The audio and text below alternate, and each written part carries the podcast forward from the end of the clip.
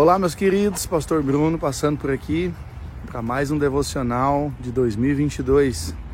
Hoje, o episódio 29 de 365.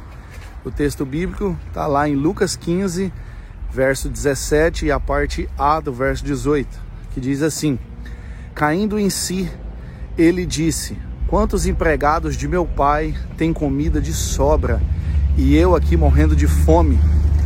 Eu me porei a caminho e voltarei ao meu pai. Esse texto é, faz parte de uma das histórias mais conhecidas da Bíblia, da Bíblia, que é o, a história do filho pródigo. O filho que pede a herança do pai, sai, gasta o dinheiro de forma errada e um belo dia caindo em si, ele decide voltar para a casa do pai.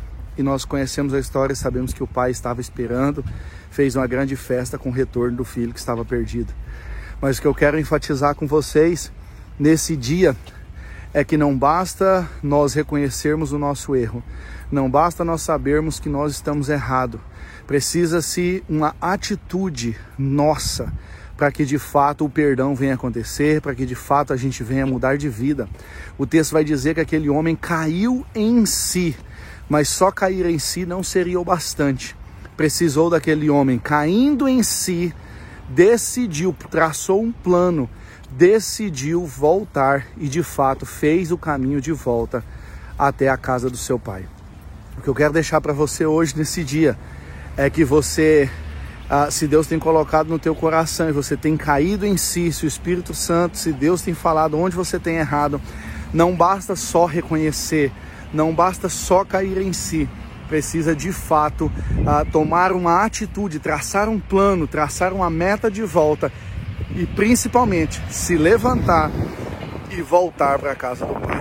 Decida estar de novo na casa do Pai. Não importa, não importa o que você fez, não importa o quanto você errou, não importa se o que você fez foi horrível, o que esse menino, o que esse rapaz fez foi a mesma coisa de dizer para o pai: Você não importa mais para mim, para mim você já morreu, me dá a, parte, a minha parte da herança. Não importa, o pai estava lá esperando o filho, assim como Deus está sempre nos esperando de volta. Que você possa trilhar esse caminho de volta e encontrar o, seu pai de braços abertos, porque é assim que Deus nos espera, enquanto há vida, há esperança. Volte para os braços do Pai. É isso que eu desejo para você nesse dia, em nome de Jesus.